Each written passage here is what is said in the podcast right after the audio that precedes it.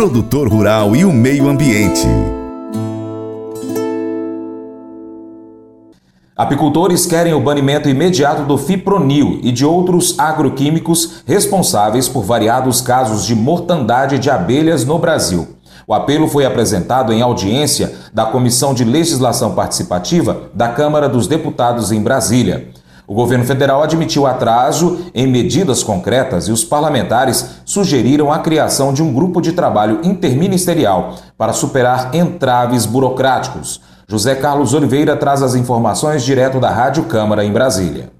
Produtoras de mel, as abelhas desempenham o fundamental serviço ambiental de polinização, que tem papel importante na biodiversidade das plantas e na produtividade agrícola. Porém, também tem sido alvo das mudanças climáticas e, sobretudo, de agrotóxicos que enfraquecem o sistema imunológico, atrofiam as glândulas produtoras de proteína da geleia real e destroem colônias inteiras. O presidente da Comissão Técnica Científica da Confederação Nacional de Apicultores, Ricardo Orsi, descreveu o poder destrutivo do fipronil. Em dose normal, esse agrotóxico mata as abelhas imediatamente. Mesmo muito diluído, o fipronil vai gradativamente minando as colônias, segundo Orsi. Nós tivemos que fazer várias diluições para chegar naquilo que a gente queria e realmente não matou uma abelha na boca da caixa mas em oito semanas não tinha mais uma coroa na colmeia. Em quatro semanas, nós não tínhamos mais postura da rainha. Em seis semanas, a área de cria fechada, né? Pupa, pré-pupa, pulpa, já reduziu significativamente. Em oito semanas, perdemos todas. Ricardo Orsi disse ainda que o glifosato, o agrotóxico mais usado no Brasil, não mata abelhas, mas desorienta o voo, altera as glândulas e dificulta a criação de novas rainhas. Apicultor e meliponicultor em Minas Gerais, Marcelo Ribeiro perdeu 80 colmeias devido à contaminação. As análises encontraram 40 princípios ativos de agrotóxicos, principalmente fipronil, que, segundo ele, deve ser banido imediatamente do mercado. O coordenador geral de agrotóxico do Ministério da Agricultura, José Vitor Costa, informou que o fipronil está em reavaliação pela Anvisa e pelo IBAMA e já teve o uso restrito. O fipronil já está, desde março de 2023, proibida a pulverização, folheado do produto. Que está sendo admitido ainda é tratamento de semente, que é no início, não, não é na época de floração. Se a gente tirar isso da agricultura hoje, aí nós vamos colapsar a apicultura e a agricultura, porque 37% do mercado hoje de tratamento de sementes usa a molécula fipronil. O secretário de Biodiversidade e Florestas do Ministério do Meio Ambiente, Braulio Dias, admitiu o atraso dos governos em solucionar o caso. Nos últimos 4, 5 anos, nós temos tido anos aí com situações de, por exemplo, Rio Grande do Sul, 500 milhões de abelhas mortas num ano só. São Paulo tem tido muitos casos de morte. Recentemente, Mato Grosso, Minas Gerais, Bahia. Nos casos onde os pesquisadores foram chamados, foi comprovado que a causa era agrotóxico, não é doença. Então, evidente que o governo está muito lento, tanto a União quanto os estados, em responder a essa demanda. Nós temos que acelerar esse processo. Os deputados Padre João, do PT de Minas Gerais, e Pedro Kizai, do PT de Santa Catarina, vão sugerir à Casa Civil a criação de um grupo de trabalho interministerial para aparar arestas internas e efetivamente resolver a questão. O organizador do debate, Padre João, também defendeu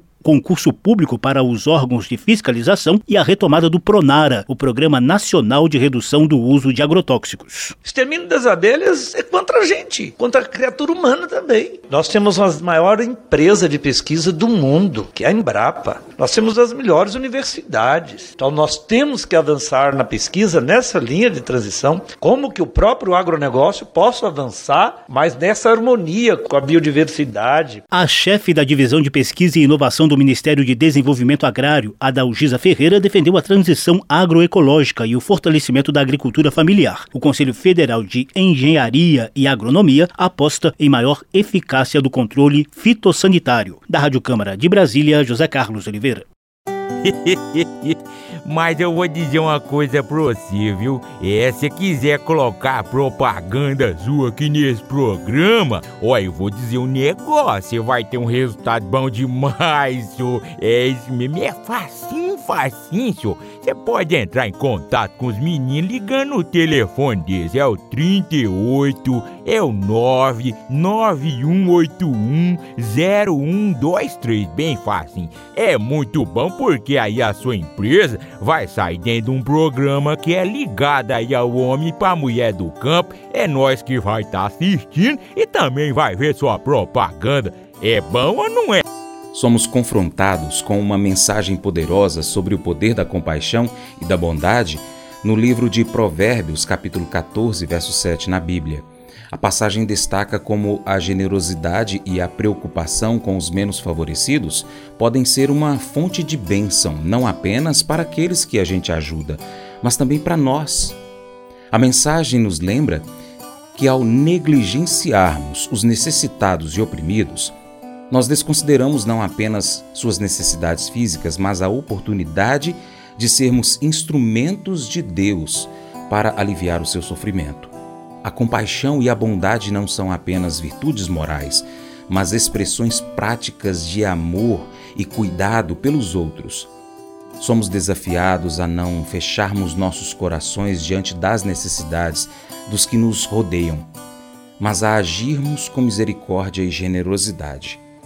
Essa atitude de preocupação genuína com o bem-estar dos menos favorecidos é uma manifestação do amor de Deus em nossas vidas Além disso, quando nós somos generosos, receberemos generosidade em troca também.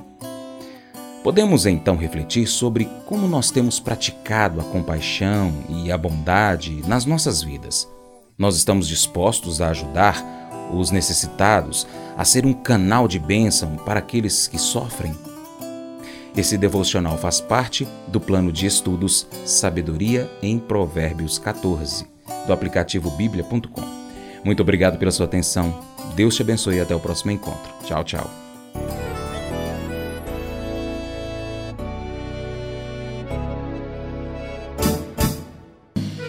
Acordo de manhã para prosear no mundo do campo, as notícias escutar. Vem com a gente em toda a região com o seu programa Paracatu Rural.